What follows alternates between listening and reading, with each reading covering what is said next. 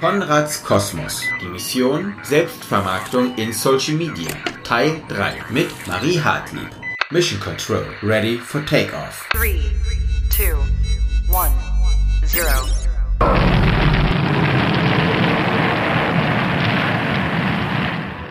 Konrads Kosmos, der Podcast des Gründungsservices der Filmuniversität Konrad Wolf. Wir, das sind Iskander und Charlotte, sprechen in dieser dritten Episode mit Marie Hartlieb, Strategin für digitale Kommunikation, über das Thema Selbstvermarktung in Social Media. In der letzten Folge zum Themenkomplex gehen wir der Frage nach, wie das Storytelling in sozialen Netzwerken funktioniert. Denn gerade beim Storytelling könnt ihr eure Kreativität unter Beweis stellen und so visuell als auch textlich Geschichten aus eurem Berufsalltag erzählen. Also, los geht's! Hallo Marie. Hallo Iskander. Schön, dass du wieder da bist. Ja, Zu danke. unserer letzten Folge. Danke, dass ihr mich eingeladen habt. Und zwar jetzt geht es vor allem um das Storytelling. Mhm. Was ist Storytelling überhaupt? Ja, Storytelling ist auf Deutsch ja einfach Geschichten erzählen und genau das beinhaltet es. Also wir nutzen Worte und Bilder, um packende Geschichten zu erzählen, die die Zuhörenden vereinnahmen. Und dabei vermitteln wir halt Informationen, Wissen, Werte und so weiter. Ich meine, die Filmuniversität Babelsberg kennt das bestimmt auch gut. Und das passiert halt in der Werbung genauso. Das heißt, wir wollen nicht unbedingt einfach nur ein Shampoo zeigen und sagen, kauft das, sondern das soll verpackt werden in eine schöne Geschichte, in der man sieht, dass man durch das Shampoo ganz glücklich und entspannt ist zum Beispiel. Man kennt das auch aus dem IKEA-Katalog. Dort werden nicht nur Möbel gezeigt, sondern dort sind dann Spielsachen oder da steht ein Pärchen, das ganz glücklich ist und so weiter. Man konzipiert also eine Geschichte um das Produkt herum, damit es spannend ist und die Leute emotional vereinnahmt.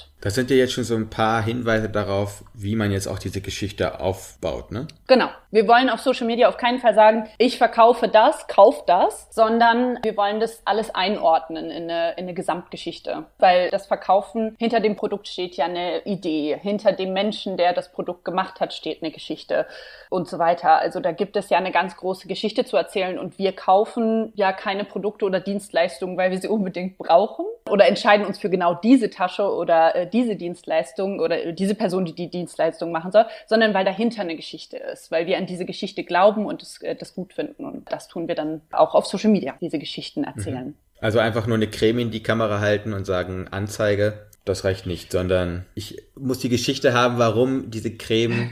Creme ist vielleicht ein schlechtes Beispiel, weil das ist wirklich schwer zu, wirklich schwer nachzuvollziehen manchmal, ne? Ja, ja. Aber äh, also wie schafft man dann genau diese Verbindung? Und das ist ja das Schöne, wir haben es ja hier vor allem mit Kreativen zu tun, Ja. die ja als Produkt sich selber haben. Genau. Ne? Das heißt, da kommt eine ganze Geschichte sowieso mit im Rucksack. Da ist es halt dann auch wichtig, nicht zu sagen, wir machen jetzt bei unserem Beispiel Musikvideos und wir haben die und die Kameras und los geht's, sondern so, hey, das haben wir schon gemacht, das interessiert uns. Äh, guck mal, hier waren wir auf dem und dem Berg und haben voll die krasse Aufnahme gemacht und das ist irgendwie das, wofür wir brennen und so weiter. Also auch da verkauft man ja mehr als äh, die Ausrüstung und den, äh, ja, den einfachen Skill. Verschiedene Dimensionen auch selber aufteilen, die man dann eben beleuchten kann durch Social Media. Richtig, genau. Also ich habe keine Ahnung vom Filmeschreiben, aber was ich von meinen großartigen Serienerfahrungen habe, ist, dass das ja auch in, äh, in Szenen aufgeteilt wird. Und diese Szenen haben mh, verschiedene Funktionen. Und genauso, also wir nennen das bei Social Media dann Formate, haben Formate verschiedene Funktionen. Das eine kann sein, dass ich halt irgendwie so ein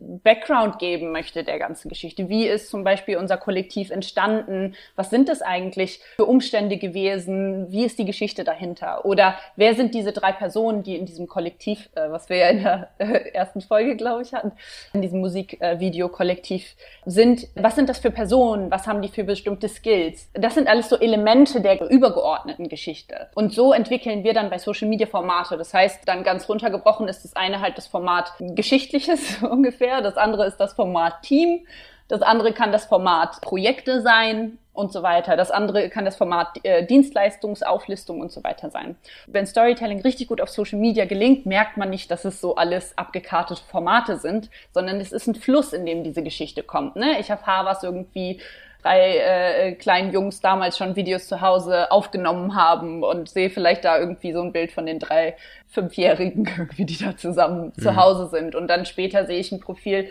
was den einen vor allen Dingen ausmacht, was sie hier zusammen erlebt haben, wie sie hier äh, studiert haben und so weiter. Durch diese unterschiedlichen Puzzleteile kriege ich ein Gesamtbild von diesem Kollektiv, kriege auch so einen persönlichen Bezug dazu und möchte wissen, was machen die denn als nächstes, was für spannende Aktionen. Das ist das, was wir halt durch dieses Storytelling bei Social Media erreichen wollen, dass die Leute irgendwie dabei sind, dass sie einen persönlichen Eindruck bekommen und dass sie immer wieder dann langfristig dieser Geschichte dann folgen. Jetzt soll das ja sehr organisch auf dem Channel landen, mhm. aber das muss ja trotzdem geplant sein, ne? Genau, ja. Also wie schaffe ich da eine gute Mischung aus einer Art von Spontanität und eben auch äh, einer kreativen Spontanität, ja. aber eben auch einfach zu wissen, okay, in diesem Monat das ist das Ziel, Richtig. da wollen wir hin. Wie erreiche ich das? Ja, genau, da gucke ich halt, dass ich diesen unterschiedlichen Posts, die ich habe, wirklich einen Namen gebe. Also das eine ist zum Beispiel Historie, das andere ist Team, das andere ist aktuelle Mission, das andere ist zum Beispiel Statements äh, zu Weltgeschehen oder Feiertagen. Also ich überlege mir konkrete Formate, die einen bestimmten Content haben. Und dadurch ist, fällt es mir ja schon viel einfacher, die auch zu produzieren, ne? weil ich weiß, okay, wenn ich eins dieses äh, das Format Historie nehme, dann sind das und das die Voraussetzungen für dieses Format. So überlege ich mir halt eine bestimmte Anzahl, üblich ist zum Beispiel fünf bis sieben Formate, die ich dann in einem bestimmten Rhythmus immer wieder ausspielen kann und die ich auch vorproduzieren kann, sodass halt auch das Zeitmanagement passt, weil das ist auch ein ganz wichtiger Faktor. Ne? Jetzt auch darüber spricht, wie danach diese Posts angesetzt werden, fällt immer das Wort des Algorithmus, ne? Ja. Wie man da reinkommt, wie wie man da wieder rausfällt. Mhm. Ist, sollte das irgendwie so ein Damoklesschwert sein oder sagst du, davon sollte man sich nicht leiten lassen? Es geht darum, dass man mit sich selber integer ist. Ja, also ich bin eher für das, was das Zweitere, was du gesagt hast. Aber wenn wir das natürlich knallhart aus Marketingperspektive betrachten, ist es natürlich sinnvoll, sehr aktiv zu sein auf Social Media, mindestens ein bis zweimal pro Tag Sachen zu posten und so weiter. Das Problem ist dann halt einfach die Realität des Ganzen. Ne? Kann ich sowas realistisch umsetzen? Ist das der Arbeitsaufwand, den ich einplanen kann? Und gerade bei Selbstständigen, die irgendwie jetzt auch ins Arbeitsleben übergehen, da ist so viel, was man beachten muss und da ist halt die Überlegung, wie viel schaffe ich realistisch. Und da ist es aus meiner Sicht dann sinnvoller zu sagen, okay, was fühlt sich für mich dann noch echt und authentisch an? Weil ich muss ja auch nicht die tausenden Leute abholen sondern die paar, die wichtig sind. Wenn man sich das überhaupt nicht vorstellen kann, was das für ein Arbeitsaufwand ist. Ja. Was, was, sagst du, ist so ein Mittelwert? Also ist natürlich schwierig, weil welcher Inhalt ist das, ne? Aber was ist so ein Rahmen? Ist man nach zwei Sekunden fertig oder braucht das zwei Stunden? Also was ist da so ein, so ein Gradmesser, wenn das wirklich als Arbeit begriffen wird? Das stimmt, das ist total wichtig. Ich glaube, man kann nicht sagen, so und so viel Zeit braucht ein Post, weil die Posts einfach sehr unterschiedlich sind. Aber man kann sagen, ich plane pro Tag 20 Minuten für Social Media ein oder ich plane zwei Stunden in der Woche für Social Media ein. Also, dass man guckt, dass man einen bestimmten Zeitrahmen sich setzt und dass man dann halt sehr klar an der eigenen Strategie arbeitet, so dass man halt nicht jedes Mal beim Post neu überlegen muss, weil das ist das, was die Zeit dann frisst. So dass man sagt, ich habe meine fünf Formate. Welches Format ist denn jetzt wieder dran? Für welches habe ich Material? Das kann ich dann in einem Arbeitsablauf, den ich mir vorgesetzt habe, auch schon relativ schnell abspulen. Deswegen, wenn ich diese fünf Formate zum Beispiel definiere, muss ich auch jedes Mal mitdenken, worum geht's da konkret, wie oft spiele ich das aus und wie ist die genaue Umsetzung. Also was brauche ich? Ich brauche Text, ich brauche Bild, ich brauche vielleicht Video, äh, so dass ich halt schon den Rahmen für jedes Format habe und es dann abspielen kann und dann auch vorproduzieren kann. Das heißt, ich könnte mir zum Beispiel vorstellen, dass man sagt, okay, ich nehme mir den Donnerstag zwei Stunden Social Media und eine Stunde verbringe ich damit, für die nächsten zwei Wochen meine Formate vorzuproduzieren. Und die andere Zeit verbringe ich damit, in Kontakt und Netzwerken zu gehen. Und Hashtags? Ab wann wird's albern? Bei 205. Nein, also ich meine, wenn ihr Bock habt, ballert die Hashtags raus, macht's nur nicht im ersten, in der ersten Zeile, sondern setzt ein bisschen weiter Space dazwischen. Was du gerade auch ansprichst, ist, glaube ich, auch nochmal wichtig, diese Selbstvermarktung, auch textlich, dass die sich nicht widerspiegelt, ne? dass ich nicht sage, hier auf meinem letzten Dreh, wenn ihr mich übrigens buchen wollt, Hashtag BookMe, ne? Sondern dass man halt wirklich eher in diesem Storytelling-Erzählmodus ist, ne? So, auf dem letzten Dreh ist uns übrigens das Lustige passiert. Damit erzählen wir ja schon, dass wir einen Dreh machen, dass das unsere Fähigkeiten sind und so weiter. Ich muss nicht explizit mein Produkt immer wieder erwähnen und meine Fähigkeiten. Kommuniziert einfach so wie auch normale Menschen und wie ihr es auch unter euch macht, ne? Ja, bitte. Also jetzt nicht so eine überkandidelte Ansprache finden. Ja. Und alles muss irgendwie explosiv sein, sondern ein paar Gänge runterschalten in der Rhetorik hilft manchmal auch. Richtig. Und wirklich ganz wichtig, Posts sind keine Verkaufsplakate, sondern das ist ein Storytelling. Ne? Jeder Post ist einfach ein Teil der Geschichte. Man muss jetzt natürlich schauen, klappt meine Markenidentität, funktioniert mein Storytelling? Hm, ja. Wie sieht es denn generell mit Feedback oder wie, was gibt es für Check-ups meines Kanals? Je nachdem, wie viel ich ausspiele an Posts, kann ich mir überlegen, wann ich einen Check mache. Also für Selbstständige äh, wie mich würde ich zum Beispiel äh, dafür raten, also alle drei Monate einen Check zu machen. Das heißt, ich gucke mir alle drei Monate an, welche Formate habe ich ausgespielt, was lief gut, was lief schlecht. Dann neben der Formate natürlich meine Netzwerkarbeit, wo habe ich Antworten bekommen, wo nicht und daraus dann meine Strategie zu optimieren und zu überlegen, muss ich die Formate anpassen, was funktioniert besser, was funktioniert nicht so gut und das zu bearbeiten. Gleichzeitig ist es aber meiner Meinung nach immer ganz, ganz wichtig zu sagen, du, man muss realistisch bleiben. So, wie viel Zeit kann man wirklich damit verbringen? Hast du dann Beispiele für gelungenes Storytelling, die wir jetzt nicht als Blaupause nutzen wollen, um einfach eine Veranschaulichung zu haben? Auf jeden Fall. Also ich habe Videoproduktionsfirma rausgesucht, die findet ihr unter Instagram. Also die haben sich für Instagram entschieden, weil sie dort ihre Arbeit, ihre visuelle Arbeit gut darstellen können. Das ist at welcome to skin. Die heißen Skin sind in Luxemburg. Deren Strategie ist, dass sie Instagram als Portfolio nutzen. Da halt auch nicht unglaublich viel Content posten, auch gar nicht so viel variieren zwischen Story und Feed, sondern da wirklich einen sehr, sehr klaren, simplen Feed haben, in dem sie ihre Arbeitsbeispiele zeigen. Äh, da kann man auch nochmal ganz schön sehen, wie das textlich ist. Also hier, die werben auf keinen Fall damit, hier haben wir unseren Videoshoot, guck mal, wie toll wir waren, sondern erzählen halt aus ihrem Arbeitsleben. Und ja, das ist kurz, professionell, cool, modern. Das ist auch ein gutes Beispiel dafür, dass man halt gar nicht so viel Arbeit jetzt rauspumpen muss für Social Media, sondern dass man das halt wirklich an seinen eigenen Workload anpassen sollte. Social Media, die Arbeit da sollte da einem zugeschnitten sein. Und da kann man halt schön sehen, wie das reduziert ist, wie das aber trotzdem sehr gut funktioniert, wie die äh, visuelle Sprache Sprache klar und eindeutig ist, wie die textliche Sprache klar und eindeutig ist. Und auch dort geht es den Betreibern dieses Kanals nicht darum, unglaublich viele Leute aufmerksam zu machen, sondern vor allen Dingen die, die im Filmbusiness, im Videomachen Business sind und dort Skin kontaktieren können. Und ein anderes Beispiel vielleicht nochmal für die, die eher so im, im äh, ihr habt ja auch an eurer Uni viele, die schreiben, ne? Absolut, ja. Genau. genau, und da ist zum Beispiel nochmal ein gutes Be äh, Beispiel Max Czolek. Auf Twitter ist er nämlich sehr aktiv, Lyriker. Und der findet halt, ich meine, seine, sein Werkzeug sind die Worte, deswegen ist er auf Twitter. Das macht total Sinn für ihn. Er ist auch sehr politisch und gesellschaftlich aktiv, äh, gesellschaftspolitisch aktiv. Und deswegen ist Twitter für ihn die perfekte Plattform, um, um seine Arbeit, seine Person noch stärker hervorzuheben und Sichtbarkeit zu schaffen. Und der ja, sendet oft sehr satirische, unterhaltsame oder auch kritische Texte ab. Und da kann man auch sehen, dass das nicht dieser Verkaufsstil ist oder dass da die Selbstvermarktung wie in der, so dem, was man sich bei Werbung vorstellt, so im Vordergrund steht, sondern dass das sehr spielerisch ist, dass das sehr interaktiv mit anderen in Kontakt ist und so. Also da finde ich, kann man nochmal sehen, wie weit halt diese Selbstvermarktung gehen kann, in welche unterschiedliche Richtung man gehen kann. Das hatten wir ja auch in der ersten Folge am Anfang gehabt, dass Social Media uns ja die Möglichkeit gibt, wirklich in eine Spielwiese. Du hast es gerade nochmal gesagt, mhm. dass wir auf einer Spielwiese ja. unterwegs sein können.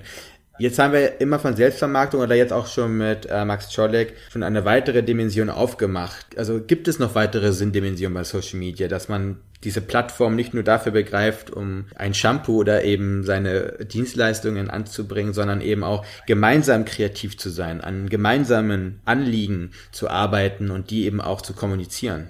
Ja, total. Und das ist auch das, was mir am meisten Spaß macht an Social Media. Wenn wir Social Media einfach als Tool begreifen, als ein Medium, das momentan in unserer Gesellschaft eine große Relevanz hat, auch mit, mit der Mechanik dahinter, dann können wir da auch ganz großartige Projekte machen. Ein Beispiel ist da zum Beispiel The Journal Collective. Das wurde 2020 gegründet. Das ist ein globales Netzwerk an FotografInnen, die täglich sogar in kleinen Gruppen, die aber in ganz unterschiedlichen Ländern irgendwie verortet sind, Fotos aus ihrem Leben teilen. Das ist zum einen im Feed, haben sie da äh, thematische Fotos, da geht es manchmal um Body or Fear. Also es gibt da Überthemen, in denen die Fotografinnen sich dann kreativ austoben oder es gibt Stories, die nochmal Hintergründe erzählen. Und das ist ein Account, der gerade jetzt in Corona sehr gewachsen ist, ganz unterschiedliche Dimensionen dieser weltweiten Krise sichtbar macht von marginalisierten Fotografinnen. Das ist zum einen künstlerisch total wertvoll und super spannend für uns, diesen Einblick zu haben. Und zum anderen für die, die an diesem Projekt teilnehmen,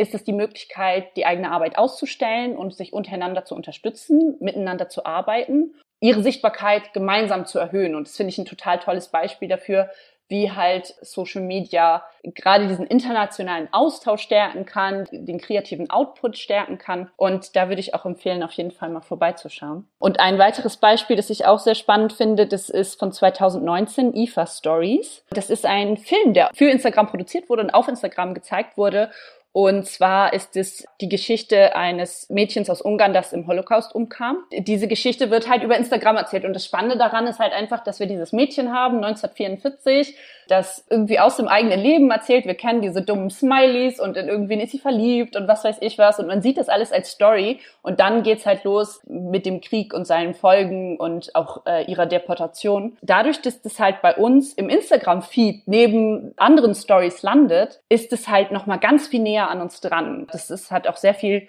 Medienwirksamkeit gehabt. Es hat über eine Million Follower, dieser Account auf Instagram und spielt halt einfach mit dem Medium und auch damit, wie wir Medien dann wahrnehmen oder wie wir dann auch persönlich ergriffen sind. Dieses Projekt finde ich spannend, das andere auch, weil das einfach nochmal zeigt, was für ein tolles Tool Social Media auch sein kann, wenn man sich da reinbegibt, da es sich kreativ austobt. Es ist um ein Stück auch Arbeit, sich eben damit auseinanderzusetzen, wie ich mich auch persönlich als, ja, als Marke positioniere. Ja. Aber dann gibt es eben auch die Möglichkeit, das auch vielleicht zum Teil zu korrumpieren, diese marktwirtschaftlichen mhm.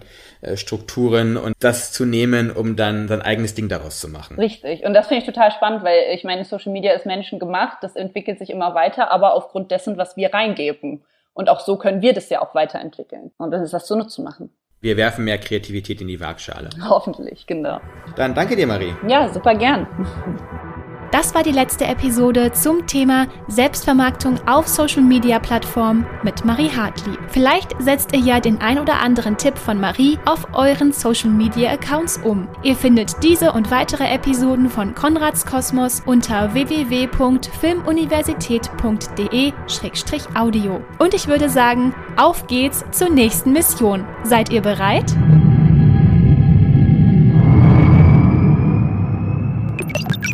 Gefördert durch das Bundesministerium für Wirtschaft und Energie im Rahmen von Exist.